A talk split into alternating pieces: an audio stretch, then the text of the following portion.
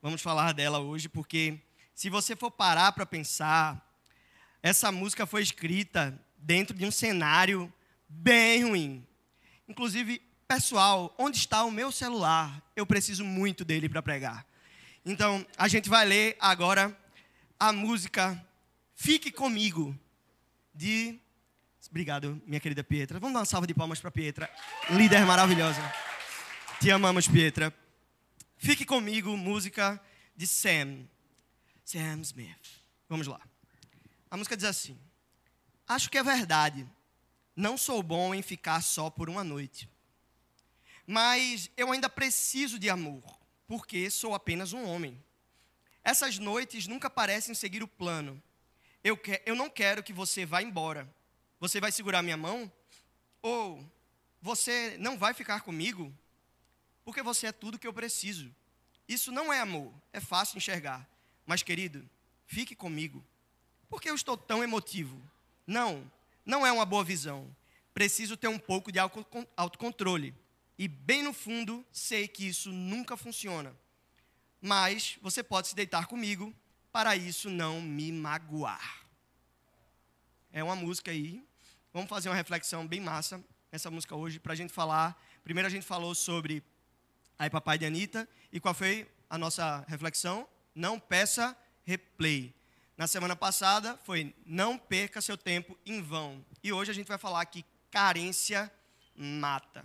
Mas antes vamos orar, pedir para que Deus ilumine as nossas mentes nesse momento. Espírito Santo, muito obrigado, Pai, pelo privilégio da gente estar tá aqui, te adorando, Deus. Cheio de gente que te ama, gente comprometida com o teu evangelho.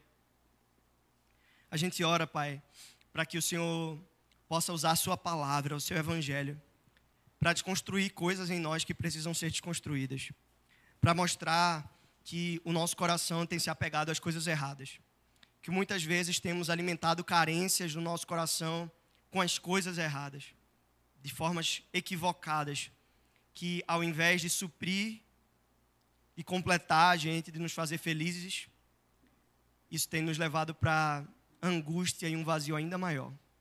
Nos ajude a matar a nossa carência hoje, Pai, em nome de Jesus. E a toca diz: Amém. Vamos primeiro fazer uma reflexão do cenário que o Sam descreve aqui, para quando ele, quando ele escreve a música, ele está imaginando aqui um cenário, beleza.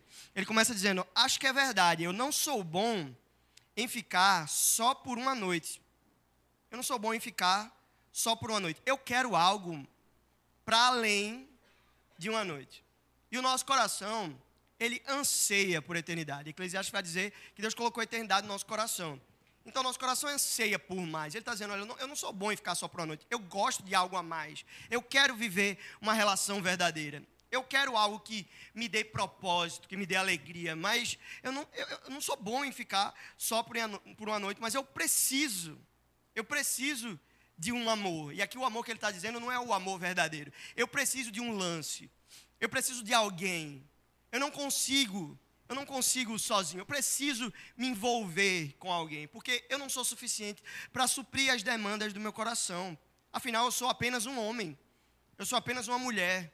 Seres humanos carentes, dependentes da relação. Essas noites nunca parecem seguir o plano, o que eu projetei. Eu pro, normalmente eu projeto um, a minha noite vai ser desse jeito, o que eu vou fazer vai ser desse jeito, assim que eu vou reagir quando eu sentir isso. Mas essas noites nunca seguem um plano, sempre a carência me afoga. Eu não quero que você vá embora. Você vai segurar a minha mão? Sabe, é aquele relacionamento, o cara está se envolvendo com alguém, a menina está se envolvendo com alguém, sabendo que aquilo ali não é uma relação profunda, com propósito e bem enraizada, mas é algo momentâneo, passageiro, algo de momento, para me proporcionar um prazer de momento. E ele pergunta para ela: oh, você não vai ficar comigo porque ela está indo embora. Ela não vai ficar.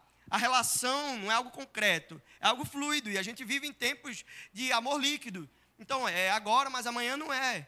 Agora, durante o momento do prazer, eu sou seu, mas quando acabar esse momento, já era. A gente não tem vínculo, eu não tenho nada contigo. Ó, oh, por favor, você não vai ficar comigo. Na verdade, você é tudo que eu preciso. Mas não é que você é tudo que eu preciso, é a pessoa que eu idealizei. Não, eu preciso que você me supra. para os meus desejos do momento. E eu sei que isso não é amor. É, tá fácil enxergar. É lógico que isso não é amor verdadeiro. É lógico que isso não é uma relação cheia de propósito e verdade. É óbvio isso. Isso não é difícil de enxergar, é fácil. Mas, por favor, fica comigo, porque mesmo assim, mesmo não sendo o tipo de relacionamento que eu gostaria de ter, pelo menos você está comigo e supre as minhas carências. E supre o meu desejo de prazer para me satisfazer agora. Fica comigo. Porque eu estou tão emotivo. É aquele momento do, do desespero, do choro. Porque eu estou tão choroso, porque eu estou tão desesperado. Não, não é uma boa visão. Eu preciso ter mais autocontrole. Ele está reconhecendo, olha, esse não é o jeito certo de enxergar as coisas. Eu preciso, eu preciso ter autocontrole, eu preciso entender quais são as minhas demandas e colocá-las no lugar certo, mas bem lá no fundo eu sei que isso nunca funciona, porque no final eu sempre me afogo novamente nas demandas do meu coração. Eu tento resolver do meu jeito, tento fazer uma introspecção, procurar em mim as respostas e eu percebo que isso nunca funciona. Eu percebo que isso nunca dá certo. Mas você pode se deitar comigo para isso não me magoar. Olha, por favor, eu sei que isso não funciona, eu sei que isso não é amor, é óbvio, não é uma relação verdadeira, não é uma relação concreta, é, é só um lance. Mas mesmo assim, mesmo sabendo que é terrível, que não me faz bem, não faz bem para ti, mas eu, eu preciso satisfazer o momento. Então fica só para eu não me magoar. Esse é o cenário da música que o Sam Smith escreve. É um cenário de um cara que não tem uma relação verdadeira, mas que ainda assim está imerso em suas carências e louco para satisfazê-las, porque se ele não satisfizer, ele vai ficar magoado. Aquilo ali vai, vai, de alguma forma, deixar ele ainda mais emotivo e destruído por dentro. E a primeira verdade que eu gostaria de compartilhar com você, porque essa música é sobre a gente, é que todos nós temos carências. Todos nós somos carentes. E a gente não tem como fugir disso. É uma condição da nossa natureza desde o pecado. Algo nos falta. Algo nos falta. E a gente costuma tentar satisfazer essas carências em todo canto, de todas as formas. Em relações, em relações fluidas e rasas, superficiais, ou até mesmo em relações concretas, e a gente esforça e coloca todo o nosso empenho e disposição em tentar construir uma relação perfeita, e muitas vezes aquele castelo desmorona, e quando desmorona, parece que a vida desmorona. Como um namoro que você gastou tempo e dedicação e você criou uma grande expectativa, porque aquilo de alguma forma supria as suas demandas emocionais, mas aí em algum momento da sua vida aquela pessoa te trai, ou você trai aquela pessoa, ou alguém se decepciona na relação e parece que agora a sua vida não tem mais sentido algum. A alegria foi embora, o vazio existencial cresceu numa proporção inimaginável. Quem eu precisava para viver agora não está mais comigo. Se provou uma mentira na minha vida. E agora, cadê a alegria? Cadê o sentido? Cadê ah, tudo aquilo que eu tinha antes quando estava com ela? Se eu não tiver ela de volta, eu vou ser um nada. E aí a gente se afoga em relações vazias para tentar suprir o vazio que foi causado por outra relação destruída, vazia ou profunda, mas que tomou o nosso coração no lugar errado. Não importa se você está construindo uma relação concreta com a pessoa, ou se é só uma relação de momento, se você suprir a sua carência com algo que você pode perder, você já é infeliz. C.S. Lewis diz isso. Se a sua alegria depende de algo que você pode perder, então você já é o mais infeliz de todos os homens. A alegria está nas coisas eternas. É isso que a Bíblia vai dizer para a gente, por isso que Deus colocou a eternidade no coração do homem para que ele encontrasse plenitude não nas coisas que eu posso perder. O próprio Jesus fala isso. Olha, não se preocupem com o que vocês têm de vestir e comer, porque essas coisas, é, inclusive, ajuntem tesouros nos céus e não nessa terra, porque nessa terra o ladrão vem e a traça corrói. Então essas coisas passam, são passageiras. E não apenas essas coisas, mas as relações que a gente constrói também com coisas, com pessoas, com posições, com prestígio, com aplauso e com os sentimentos da gente. A gente vai ouvir no nosso tempo que você é o que você sente. Se você sente, você é uma coisa. Se você dissente, você é outra. E a gente escuta o tempo todo: confie na sua intuição, confie no seu coração. Como se houvesse provisão na gente para nos fazer felizes.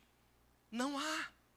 Você não vai conseguir ser feliz extraindo de você algo fazendo uma grande introspecção, um yoga, nada contra o yoga, mas um, um, algo para te fazer olhar para dentro de si, encontrar todas as respostas existenciais que você precisa, mano, você não vai encontrar. Você não vai encontrar em você. Pelo contrário, você vai, voltando para o episódio 1, você vai se afogar em você. Porque em nós, ao contrário de provisão, tem algo que vai nos arrastar para uma vida angustiante angustiante, pequena. E no outro, muito menos. A Bíblia vai dizer no livro de Jeremias: Maldito o homem que confia no homem e faz do seu braço a sua força. Tua força não tem que estar em alguém. Tua força não tem que estar no teu emprego, na posição que tu ocupa, no prestígio que você tem, no aplauso que você recebe, na aprovação dos teus pais, ou do teu namorado, da tua namorada, dos teus amigos. Não. Todos nós temos carências. Mas o problema não é ter carência. A gente tem, todo mundo tem. Mas é viver debaixo da influência das carências. Se eu estou sentindo falta daquela coisa hoje e a minha carência está exacerbada, eu vou tentar suprir ela. Eu vou tentar, é, de alguma forma, procurar em qualquer coisa algo que supra só para acalentar, só para acabar com a fúria da carência até que eu volte a ter carência, até que eu fique completamente louco e precise de alguma forma preencher com uma ficada, com uma noite de sexo, com uma pornografia, com uma masturbação, com um aplauso, com um elogio. E a gente tenta desenfreadamente preencher esses vazios existenciais, procurando lá e cá. E o problema não é a carência, a carência você vai ter. Não tem como você, de alguma forma, retirar a carência de você, extirpar a carência. Não, carência você vai ter. O problema é a forma como a gente lida com a carência. O, quão influen o quanto de influência ela gera na gente, apontando para um lugar errado. E aí a gente vive nessa tentativa desenfreada de se auto-preencher, uma busca injustificada por alegria. E é necessário que a gente entenda que é impossível ser feliz sozinho. Lembra da música? É impossível ser feliz sozinho. Tá certa essa música. É impossível ser feliz sozinho. Eu, eu cantei agora a música, eu percebi que algumas pessoas não identificaram a música. Eu estou ficando velho. Assim, eu, alguém aqui sabe que música é essa? Vou te contar, os olhos já não podem ver. Quem conhece, por favor? Cristo. Deus. que nervoso agora. Irmãos, é impossível ser feliz sozinho. Mas a resposta não está em procurar nas relações alegria. Bruno, tu está dizendo que eu consigo ser feliz sozinho? Não, você não consegue. Mas tu também está dizendo que eu não encontro alegria na relação com as pessoas. A gente encontra alegria na relação com as pessoas, mas por um propósito por trás.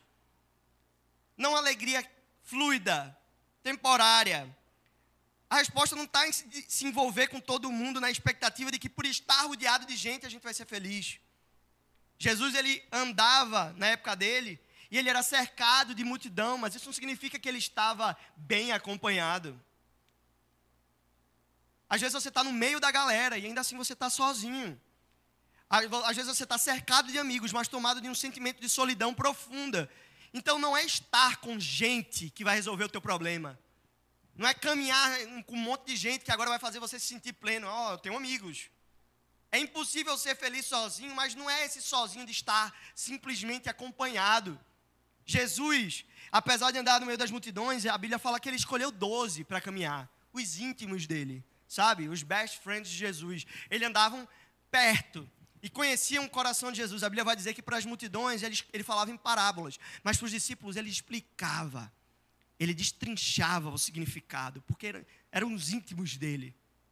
Mas acontece que Jesus, em alguns momentos, ele também dizia assim: Pessoal, pega o barco, vai para o outro lado, que eu encontro vocês lá. E Jesus se retirava para o monte para orar. Para ficar com quem? Sozinho. Desacompanhado. Mas tomado de solidão? Não. porque ele estava em uma relação profunda com Deus. Com Deus que entregava para ele propósito para a vida o tempo inteiro. Que dizia dos céus: Este é o meu filho amado, em quem tenho grande alegria.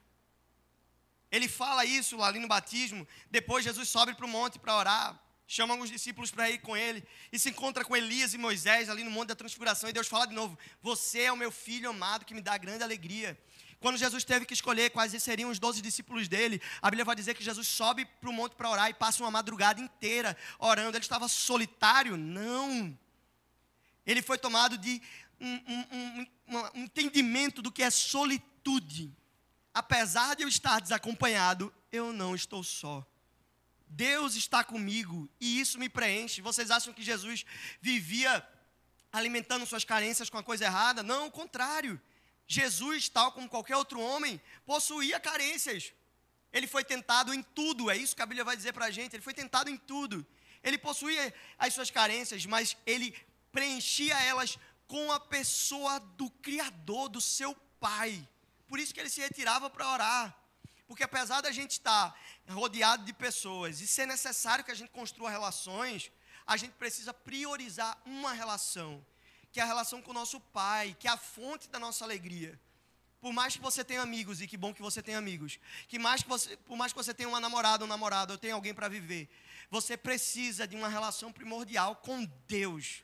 Porque é ela que vai te capacitar a ser um bom amigo, a ser um bom namorado, uma boa namorada, um bom filho, uma boa filha, um pai, uma esposa, seja lá o que você for, um, um chefe ou um funcionário.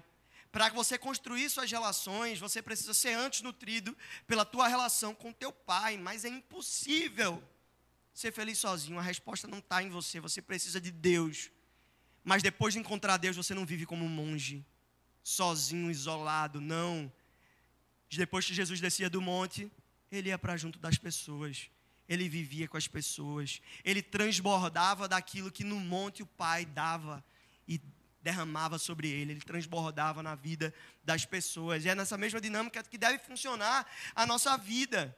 A gente deve viver na comunhão com o Pai e também na relação com os nossos irmãos, com as pessoas da nossa vida, derramando sobre elas daquilo que Deus derrama sobre nós. E o que nós já sabemos de Deus?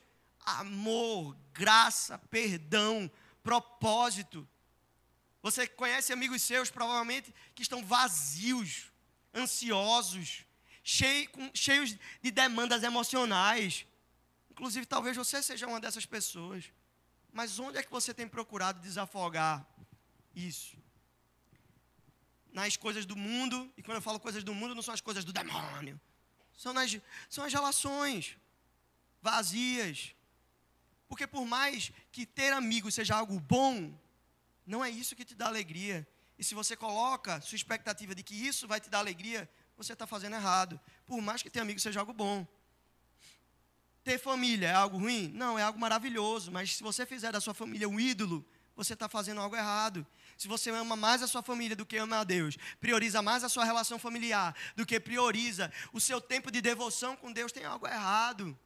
Família é importante, você tem que se relacionar com sua família. Amigos são importantes, você tem que cuidar bem das suas relações de amizade. Mas você precisa priorizar sua relação com Deus, porque não tem provisão natural em você para ser um bom amigo, para ser um bom filho, para ser uma boa esposa, um bom namorado. Você precisa de Deus. Mas a gente negligencia isso. É mais fácil suprir a nossa carência de, um, de outro jeito. É mais fácil com uma coisa mais rápida, com fast food. E a terceira pergunta, a gente falou sobre todos termos carências e que é impossível ser feliz sozinho. Precisamos de Deus, precisamos uns dos outros também. A gente desce do monte para se relacionar com as pessoas. Mas vale tudo para me suprir? Porque a gente entra tanto em relacionamentos vazios só para suprir nossa carência. Pra, a gente sabe, como o autor falou, olha, eu sei que isso não é amor, tá claro mas eu vou me envolver com essa pessoa mesmo assim, mesmo sabendo que ela me faz mal, mesmo sabendo que ela já me decepcionou uma vez, me decepcionou outra vez, mesmo sabendo que isso é furada, está tudo montado, mas eu preciso para não me magoar, eu preciso para suprir, por favor, não vá embora, fique, fique, não, não largue a minha mãe, na, a minha mãe não, minha mão, eu, eu, eu sei, Misericórdia. Isso não é amor. Tá óbvio, claro, é lógico. Olha, todos os sinais estão expostos. Vocês já viveram isso, provavelmente. Vocês estão num cenário, numa circunstância que você percebe, isso não é de Deus para minha vida. O, o, o panorama está todo montado, apontando que isso me influencia para distante do meu, do meu pai. Me influencia para distante do Senhor. Me tira os olhos do que é mais importante. E ainda assim eu vou me envolver na esperança de que, sei lá, vai ele se converte. Vai ela se converte. Meu irmão, sei que o Júnior falou isso na semana passada, mas namoro evangelístico é furada. Ah, Bruno, mas eu conheço uma menina que levou outro para a igreja e ele se converteu. Amigos, a gente não pode pegar situações específicas e gerar uma lei em cima daquilo. Lógico, Deus pode usar qualquer cenário e situação para convencer, mas vocês lembram quem é que convence do pecado, da justiça e do juízo? É o Espírito, não somos nós. Então não, não entra no namoro evangelístico, meu irmão, é furada a probabilidade de dar ruim é enorme e tu vai negociar aquilo que é mais valioso e importante na tua vida, que é a tua relação com Deus, por causa de um prato de lentilha, como a Bíblia fala, por causa de um beijo, de um arrepio, de uma sarrada, de um prazer, de uma masturbação. É, é por isso que tu vai negociar a tua relação com Deus, por um prazer que dura um tempo e depois logo passa. Poxa, a gente está com as nossas prioridades completamente invertidas. Vale tudo para me suprir. Irmãos, eu, eu me converti com 15 anos de idade. 15 anos de idade. Mas, antes de me converter, eu, eu comecei a, a ficar com menina, acho que eu tinha uns 12 anos. 12 anos eu comecei a me envolver com as meninas do colégio. Vocês sabem, quando chega aquela época de 15 anos, começa a ter festa de 15 anos que são as primeiras festas que o Pirra vai, né? Festa de 15 anos. E eu estava no CBV, então só tinha festaças, só com os, os cantores famosos e tal. E os meus amigos eram tudo rico, só eu pobre lascado. Mas meus amigos eram tudo rico e tal, roupa de marca, não sei o quê. E aí a gente ia para as festas, e eu, eu era desenrolado, eu sempre fui muito paloso, não conhecia Jesus, então eu ia com as palas para cima das meninas e tal, e aí ia lá, na minha época, não, não, minha época, então, tinha um negócio que chama MSN. Quem é da época do MSN aí? Se entrega, vai, se entrega, que eu estou me entregando, se entrega comigo. MSN. Eu não sei se vocês lembram, no MSN tinha um negocinho que você apertava e balançava a tela todinha assim, para chamar a atenção das pessoas. Nossa, como eu queria que isso tivesse no WhatsApp, né? Da, ia resolver muitos problemas. Tinha MSN, nossa, Orkut, não, não, vamos parar, né? Então, mas Nessa época era MSN, e eu, nossa, eu conversava com as meninas, eu me sentia o galanteador, eu sempre fui um defraudador, não em potencial, mas eu fui um mega defraudador na minha época. Eu não conhecia Jesus, eu criava expectativa nas meninas, dava um beijo, depois tchau. Eu era um, um, um menino errado. Então, eu era um, um, um aí. E eu lembro que tinha uma menina, não vou falar o sobrenome dela, mas vou falar o nome, se chamava Fernanda. E ela era linda demais. Nossa branquinha, assim, cabelo, cabelo lisinho e tal. Eu já tinha ficado com as meninas mais gatas da escola. Não é por nada. É não, brincadeira, pessoal. Mas eu já tinha ficado. É, Mateus, eu vou pegar você, viu, velho? E aí, só que essa menina era tipo um anjo. E eu fiquei, velho, eu, eu, eu vou dar de tudo de mim, velho, para ficar com essa menina. E aí eu joguei todas as minhas estratégias, tudo que eu podia, todas as minhas palas. E eu, eu era muito bom, velho. E aí eu. E vai, eu dei todas as palas. Depois, e eu comecei a notar: caramba, ela tá entrando. Tá indo, tá funcionando, a pala tá entrando, vai, vai indo e tal. E ela, o cenário todo montado. Eu falei: é hoje que eu vou falar que eu tô afim dela. Só que eu era um frouxo, eu só falava na MSN. E aí. Aí eu cheguei, chegou a hora, né? Vou lá falar. Fernanda, eu não sei se tu notou nesses últimos tempos, a gente tem conversado, e a real é que eu tô apaixonado por você. E eu queria muito ter algo com aquela menina, velho. Muito. Ela era linda. E aí ela olhou para mim assim, no MSN. Ou seja, ela só estava ali visualizando. E ela disse assim: Bruno, eu gosto muito de você. Mas. Mas. Eu já gosto de outra pessoa. Me. Pois é, foi bem, foi triste ali pra mim. Nossa, fiquei triste demais, decepcionado. Ela, tô gostando desse cara. Eu, não, tudo bem, fica tranquila, eu entendo, assim, porque eu estou tão emotivo. Então, é assim, não segure a minha, é, você não vai segurar a minha mão. Então, foi, foi triste, eu fiquei acabado. Eu falei, como assim? A pala não foi, velho. Não funcionou. E, e, aí eu joguei aí. Mas vocês não namoram ainda. Será que a gente podia só ficar? Eu lembro disso. Eu tinha uns 13 anos. E aí ela falou: Não, eu não vou me envolver em relações assim. Tá bom então. E dos 13 aos 15 anos. Parece um tempo. Tu era um adolescente abestalhado. Eu era. Mas dos 13 aos 15 anos eu vivi. De, depois daquele não.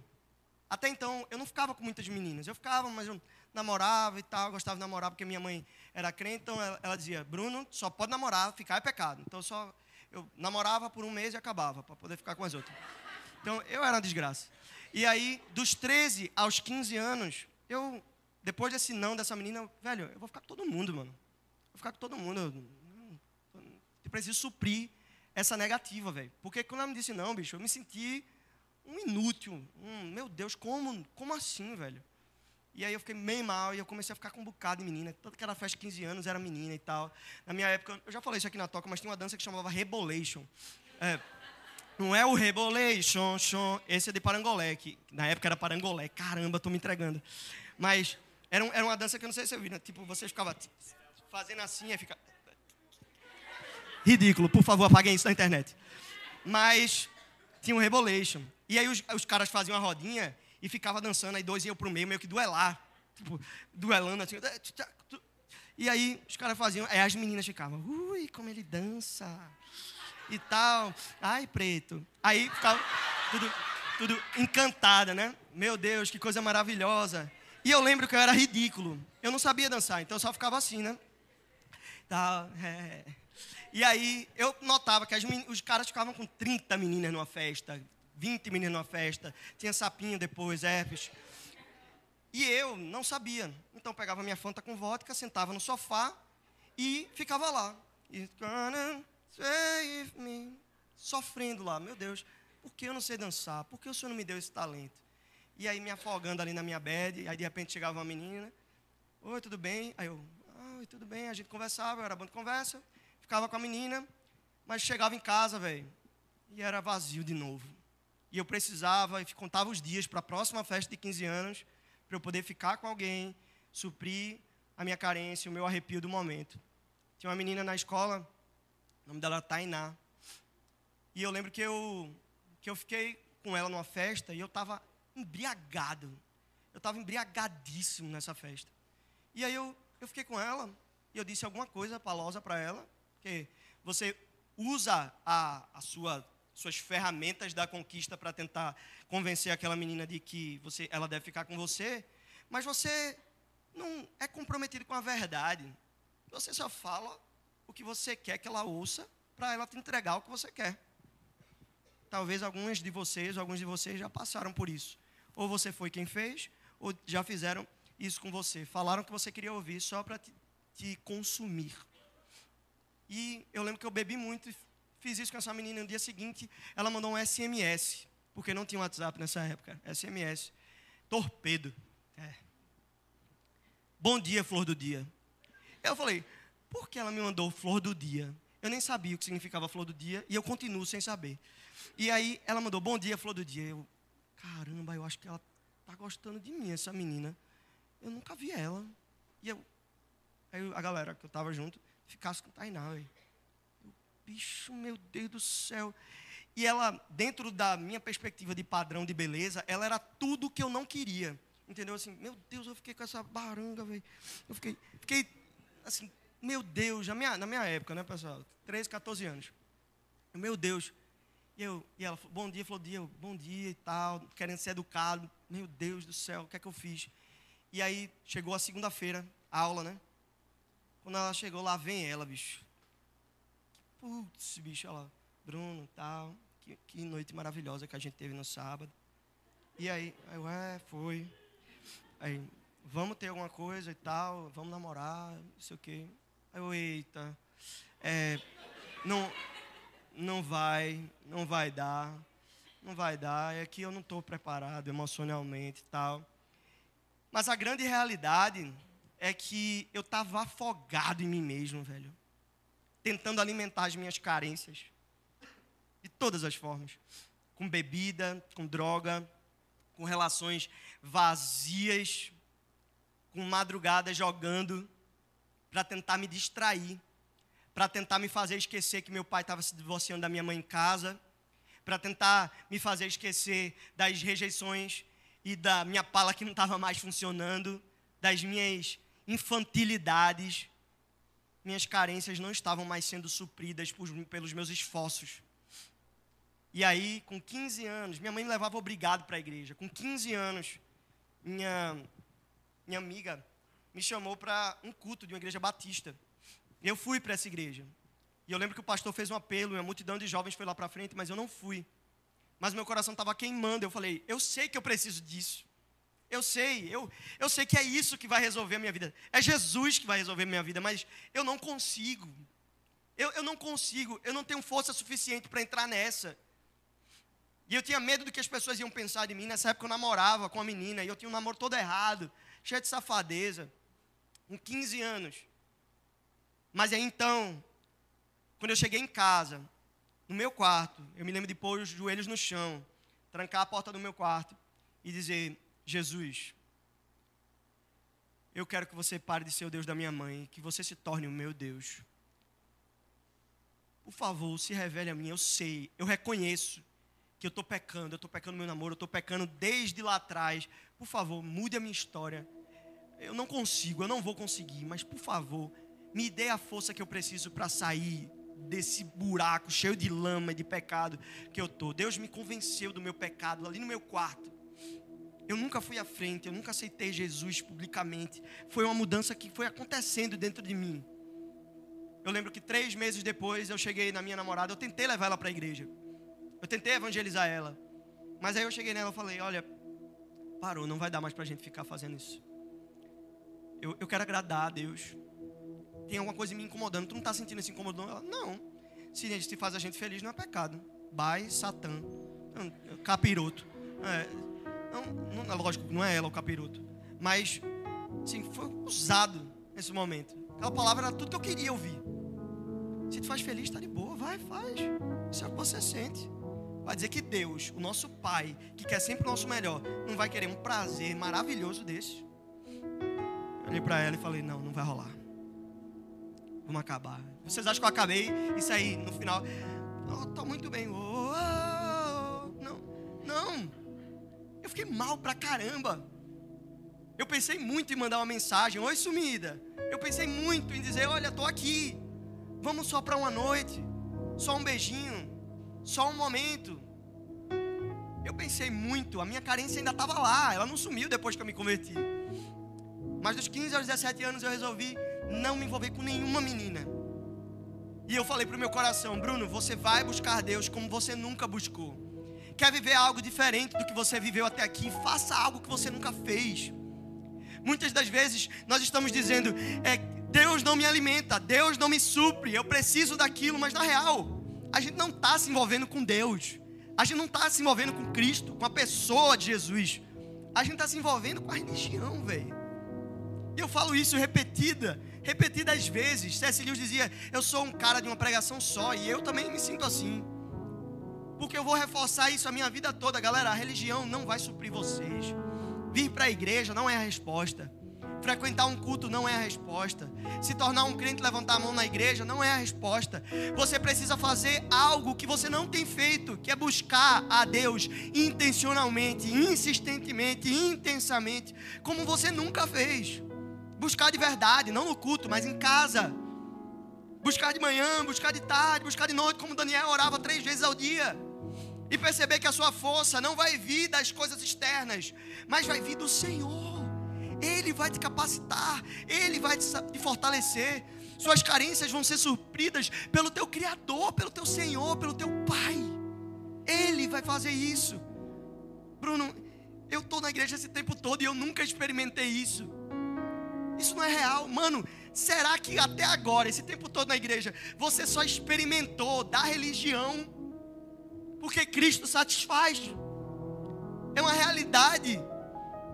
Minha vida foi mudada desde os meus 15 anos. Cristo me supre, Cristo me satisfaz. Bruno, tu não pecou? Nesse meu tempo, relacionalmente, eu pequei. Eu fiz besteira nesse tempo. Mas eu não perdi o caminho de volta. Eu sei que é Cristo que me satisfaz. Eu me arrependo dos meus pecados e eu volto para Ele com devoção, porque eu entendo, eu sei, eu tenho consciência de que as minhas insatisfações, meu pesar, meu luto, minha perda, meu vazio existencial, emocional, seja lá o que for, não vai ser suprido por mim mesmo, eu não tenho provisão em mim. As pessoas não têm provisão, meus amigos não vão me suprir. Eu preciso de algo a mais. Se você quer viver algo que você nunca viveu, faça algo que você nunca fez. Saia do seu lugar e busque Jesus intensamente até encontrá-lo. Como Jacó, eu não vou deixar você ir até que você me dê a minha bênção. E Deus naquele dia troca o nome dele. Você não é mais chamado de Jacó, enganador, mentiroso. Agora você vai dizer, vai ser chamado de Israel, porque Deus luta por você. Deixe Deus entregar um novo nome para você, mano.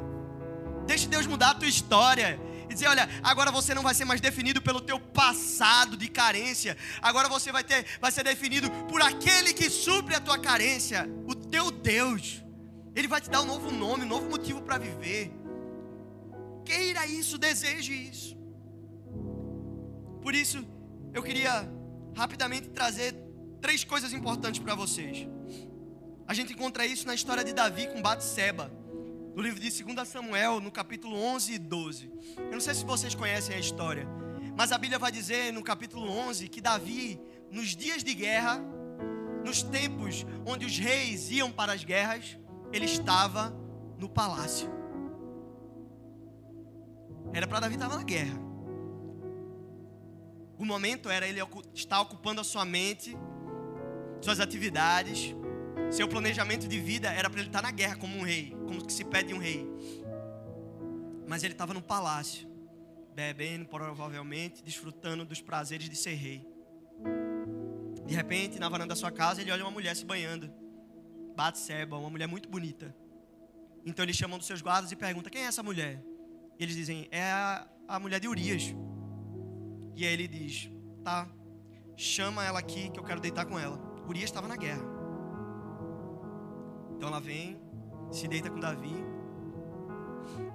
E Davi sabe que fez errado.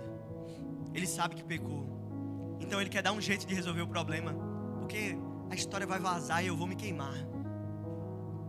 Ele não está preocupado porque ele pecou. Ele está preocupado com a repercussão como as pessoas vão ver ele alimentando os vazios e as carências mais uma vez no lugar errado. Então ele mata Urias. Ele traça um plano para matar o marido daquela mulher. De uma forma muito mentirosa, suja. E ele é o homem segundo o coração de Deus. Ele faz tudo aquilo. E Urias morre, então ele se casa com Batseba. Ele tem o que ele queria era Batseba que ele queria, ela engravida. Mas então no capítulo 12, Deus manda um profeta para falar com Davi, o profeta Natan. Ele conta uma história para Davi e Davi fala: Meu Deus, me fala, uma ilustração, sabe, uma parábola. Ele fala: Meu Deus, me fale quem é esse homem, porque eu vou matar. Esse homem precisa ser punido. E aí Natan olha nos olhos dele e fala: Esse homem, Davi, é você. E aí, naquele momento, a máscara de, de Davi cai. E a Bíblia vai dizer que ele se arrepende profundamente. Que ele vive um luto, ele rasga suas vestes. Ele realmente entende: eu sou um pecador, o que eu fiz foi desprezível. Deus está decepcionado comigo. Batseba perde o filho. E ao saber que ela perdeu o filho, a Bíblia fala que Davi ele se veste, enxuga as lágrimas, toma um banho, passa perfume e se levanta para viver algo novo. E Deus então promete a sua bênção e a sua disciplina. O que é que a gente consegue aprender com essa história aplicando para a nossa vida? Primeiro, você com certeza já escutou isso da sua mãe. Mente vazia é a oficina do diabo, mas aqui eu vou colocar que é a oficina de carência. Quando a nossa mente está vazia, mano, é o lugar propício para desenvolver suas carências. Para fazer você desafogar suas carências no lugar errado, na pessoa errada, na circunstância errada. Mano, ocupa a tua mente com as coisas certas. Davi estava desocupado, era para ele estar tá na guerra, era para ele estar tá pensando em outra coisa. Mas ele estava ali no palácio, desfrutando dos prazeres de um rei. Talvez tem coisa, mano, que você pode desfrutar, que não é pecado você desfrutar, mas vai tirar os teus olhos do que é mais importante. Então foge disso, cara. Estar numa festa, por exemplo, não é pecado. Mas se tem uma influência negativa sobre você e você sabe não tenta se enganar, você sabe. Mano, deixa de ir. Se aquele ambiente, se aquelas amizades que você convive, não é errado estar com pessoas. Não tem um grupo de pessoas que é errado estar. Jesus estava com todo tipo de gente, mas Jesus influenciava as pessoas. Se você sente que conviver com aquelas pessoas ali te influencia e te tira os olhos do teu Deus, mano, deixa aquelas amizades. Para de sentar na roda dos escarnecedores. Não é que você não pode conviver com o pecador, pelo contrário, você tem que conviver com o pecador, mas tu tem que influenciar o pecador e não ser influenciado por ele. A mesa dos escarnecedores é aqueles que dão lugar à carne, vamos escarnecer. Jesus nunca sentou na mesa dos escarnecedores. Ele ia no meio dos pecadores e fazia os pecadores deixarem a sua carne e voltar os seus olhos para Deus. Então, irmão, irmã, velho, hoje preencha a tua mente Começa a preencher a tua mente com as coisas do alto. Tudo que for louvável, tudo que tiver boa fama, tudo que for bom, tudo que for agradável e que dê glória a Deus. Pensa nessas coisas, velho. Para de gastar teu tempo com, futilidade, com inutilidade no TikTok, na, nas redes sociais, ou num Pornhub da vida, no X-Vídeos, ou num momento no seu banheiro sozinho, ou com relações vazias. Essas coisas têm te feito mal. Larga, velho. Isso é oficina de carência. Tuas carências estão sendo trabalhadas, em vez de serem supridas pelo, pelo seu Deus, você está tentando se suprir, você não vai conseguir. Primeiro, mente vazia, oficina da carência, corrija teus pensamentos. Dois, lide com o seu pecado. Você está consciente do teu pecado. Você sabe, o Espírito é quem convence. Nesse momento, nessa hora, eu tenho certeza, convicção plena, que o Espírito Santo está mexendo aí no coração e na mente de vocês, convencendo vocês dos pecados de vocês, do que vocês sabem que precisam se arrepender. Mano, lide com isso. Davi teve que lidar com isso. Ele foi confrontado com o pecado. Ele foi um mentiroso, ele foi um adúltero, ele foi um blasfemo. Ele errou de diversas formas, ele foi um mascarado. Ele foi um prepotente, arrogante, que usou das, da sua posição e do seu prestígio para ter a mulher de outro homem. Ele era o homem segundo o coração de Deus. O que faz de um homem segundo o coração de Deus fazer esse tipo de coisa? Gente, existe provisão em você para ser o pior homem, a pior mulher do mundo. Existe em você. Hitler, ele não tinha um demônio dentro dele, não. Ele só deixou a humanidade dele aflorar ao máximo a natureza caída dele, ser gritar com toda a força. Mano, silencie o teu ego, silencie o teu coração. Crucifique a sua natureza, lide com o seu pecado. Ao ser confrontado como você está sendo agora, não sai daqui finge que nada aconteceu. Mano, lida com isso. Quem está namorando e transando, para, velho. Você sabe que tem que parar. Você sabe. Você não precisa que Deus apareça do céu com raio. Não, você sabe, vai lá e faz, lida com o teu pecado. Lida com ele. Quando você que está preso, viciado em masturbação, chega em alguém que você confia, confessa. Confessa. Usa, pede ferramentas pede auxílio para te ajudar a sair dessa. Você que está viciado em pornografia, você que está preso numa uma ficada séria, numa relação que você sabe que só te arrasta para angústia e depressão. Sai dessa, velho, você sabe que precisa lidar com isso. Não faz isso amanhã, faz isso hoje. Davi, ele fez isso. E terceira e última coisa, se arrependa, chore, fique mal. E galera, se arrependa mesmo, chore. A Bíblia fala em Coríntios que existe uma tristeza segundo Deus que conduz ao arrependimento. Fique mal, fique de luto pelo teu pecado. Você pecou, velho. Deus está decepcionado com você. Deus está decepcionado comigo quando eu peco. Quando a gente peca, Deus fica muito mal, velho. Porque isso ofende o nosso Criador que morreu por nós que se entregou numa cruz para nos livrar dos nossos pecados, e nós, como deles, como, como, como, filhos dele, insistimos em dizer: Você não é suficiente, eu preciso dessa ficada, eu preciso desse momento.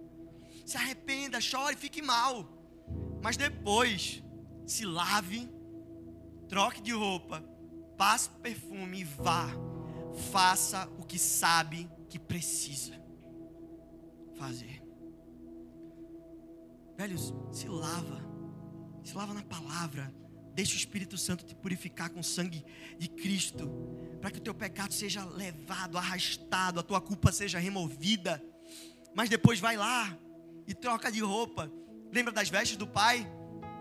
Da história do filho pródigo? Coloquem as, as melhores vestes nele, as vestes do pai tirar suas vestes de pecado, suja de lama e colocar as vestes do teu pai para que você não seja mais reconhecido pelo teu passado, mas por quem você é agora. Passe perfume, a Bíblia fala que a gente precisa ter o aroma de Cristo, para que quando a gente chega chegar perto das pessoas, elas já conheçam, esse tem alguma coisa diferente. Esse é distinto, não é igual aos outros. E depois vá. Faça o que você sabe que precisa fazer. Todos vocês aqui, sabem que precisam fazer algo. Ainda que vocês não saibam, talvez, exatamente a coisa, a, a, mas você sabe que precisa abandonar algo hoje. Você sabe que precisa se comprometer com Jesus hoje. Você sabe que precisa orar mais. Você sabe que precisa ler mais a sua Bíblia. Você sabe que, você, que ela está criando poeira no seu quarto porque você não abre e não lê. Porque você lê um versículo e acha que é suficiente. Você não tem devoção, você não chora. Qual foi a última vez que você chorou por causa de um pecado seu? Qual foi a última vez que você tratou mal seus pais? Isso te causou um profundo constrangimento. Não porque você foi grosseiro, ah, não sou uma boa pessoa, mas porque você desagradou o teu Deus. O problema do pecado não é nos fazer uma pessoa pior, é desagradar o nosso Senhor. O nosso Deus que é todo amor e derrama graça, gentileza e cuidado sobre nós todos os dias. Como assim a gente vai continuar em rebeldia? Vá e faça o que você sabe que precisa fazer. Hoje não é para ser um culto emocional, ai, eu estou arrepiado, o Espírito Santo está aqui. Não, hoje é um culto para você agir com consciência e razão. Não vou chamar a frente, não vou fazer apelo, não vou pedir para você levantar a mão. Eu só quero que ao sair daqui, você saia e faça o que você precisa fazer. Racionalmente, conscientemente, eu vou abandonar o meu pecado, vou desistir da minha rebeldia e vou fazer o que Deus espera que eu faça. Porque apesar de Deus estar decepcionado com o nosso pecado, Ele está de braços abertos para nos restaurar, para nos dar uma nova chance, uma nova oportunidade e nos fazer completamente novos. Porque as coisas que ficaram para trás já foram. Ele está fazendo tudo novo. E quando nós estamos em Cristo, nós somos novas criaturas. Eu não sei o que você viveu até aqui, mas eu posso dizer com toda a certeza do mundo e que Deus tem uma nova história para a tua vida, uma nova história para você, para o seu amanhã, para o seu futuro. Mas, como diz a Rede Globo no seu jingle de final do ano, o futuro já começou. Vai hoje, faz o que você precisa fazer. Não amanhã, agora. E começa aqui, reconhecendo: eu preciso. Eu estou distante eu vou fazer o que eu sei que eu preciso fazer para viver o que eu sei, o que eu quero viver. Vamos ficar em pé.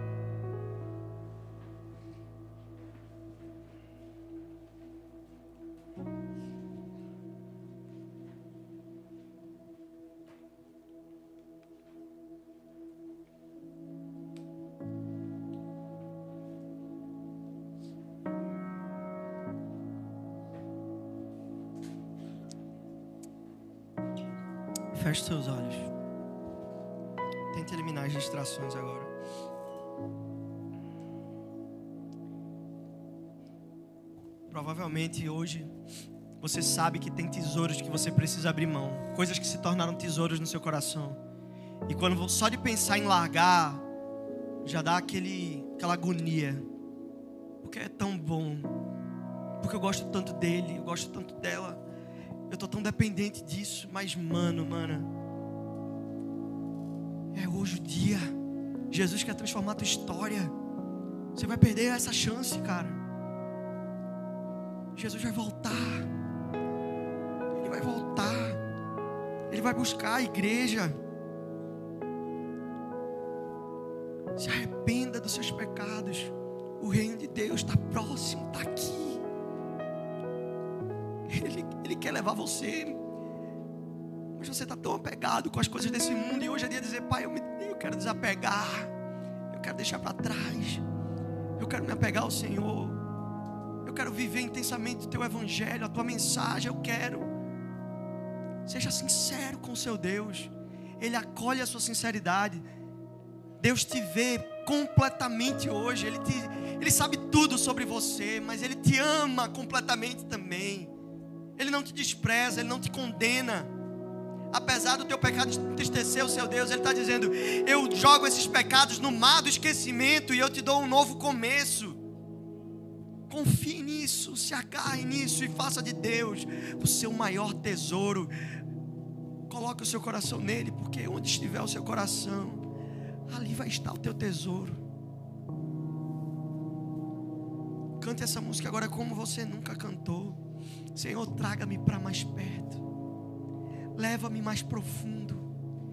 Eu quero conhecer o teu coração, eu quero, eu quero conhecer. O teu amor é tão mais doce, Pai, do que a pornografia, é tão mais doce que a masturbação, é tão mais doce que as ficadas, são tão mais doces do que, do que o sexo, Pai, é, do que as relações vazias, do que as amizades que me arrastam para longe, mas que eu estou tão dependente. Teu amor é mais doce do que tudo, Pai, a tua graça é maravilhosa. Me ensina, Deus, a, a me afeiçoar por esse amor mais do que qualquer outra coisa. Seja sincero com o seu Deus.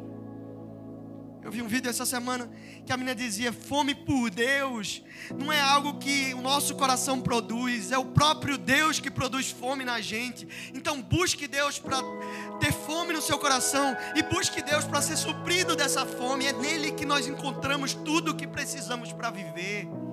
Tudo. Diga para Deus: Deus, não solta minha mão. Não vai embora, Pai. Esteja comigo. E Deus olha para você e fala: Meu filho, eu te sustento, eu te ajudo, eu te fortaleço com a minha mão. Eu não te abandono. Cante essa música para Deus. Você não está cantando para alguém, você está cantando para Deus. Pai, me leva mais profundo. Me leva mais profundo. Vamos cantar isso.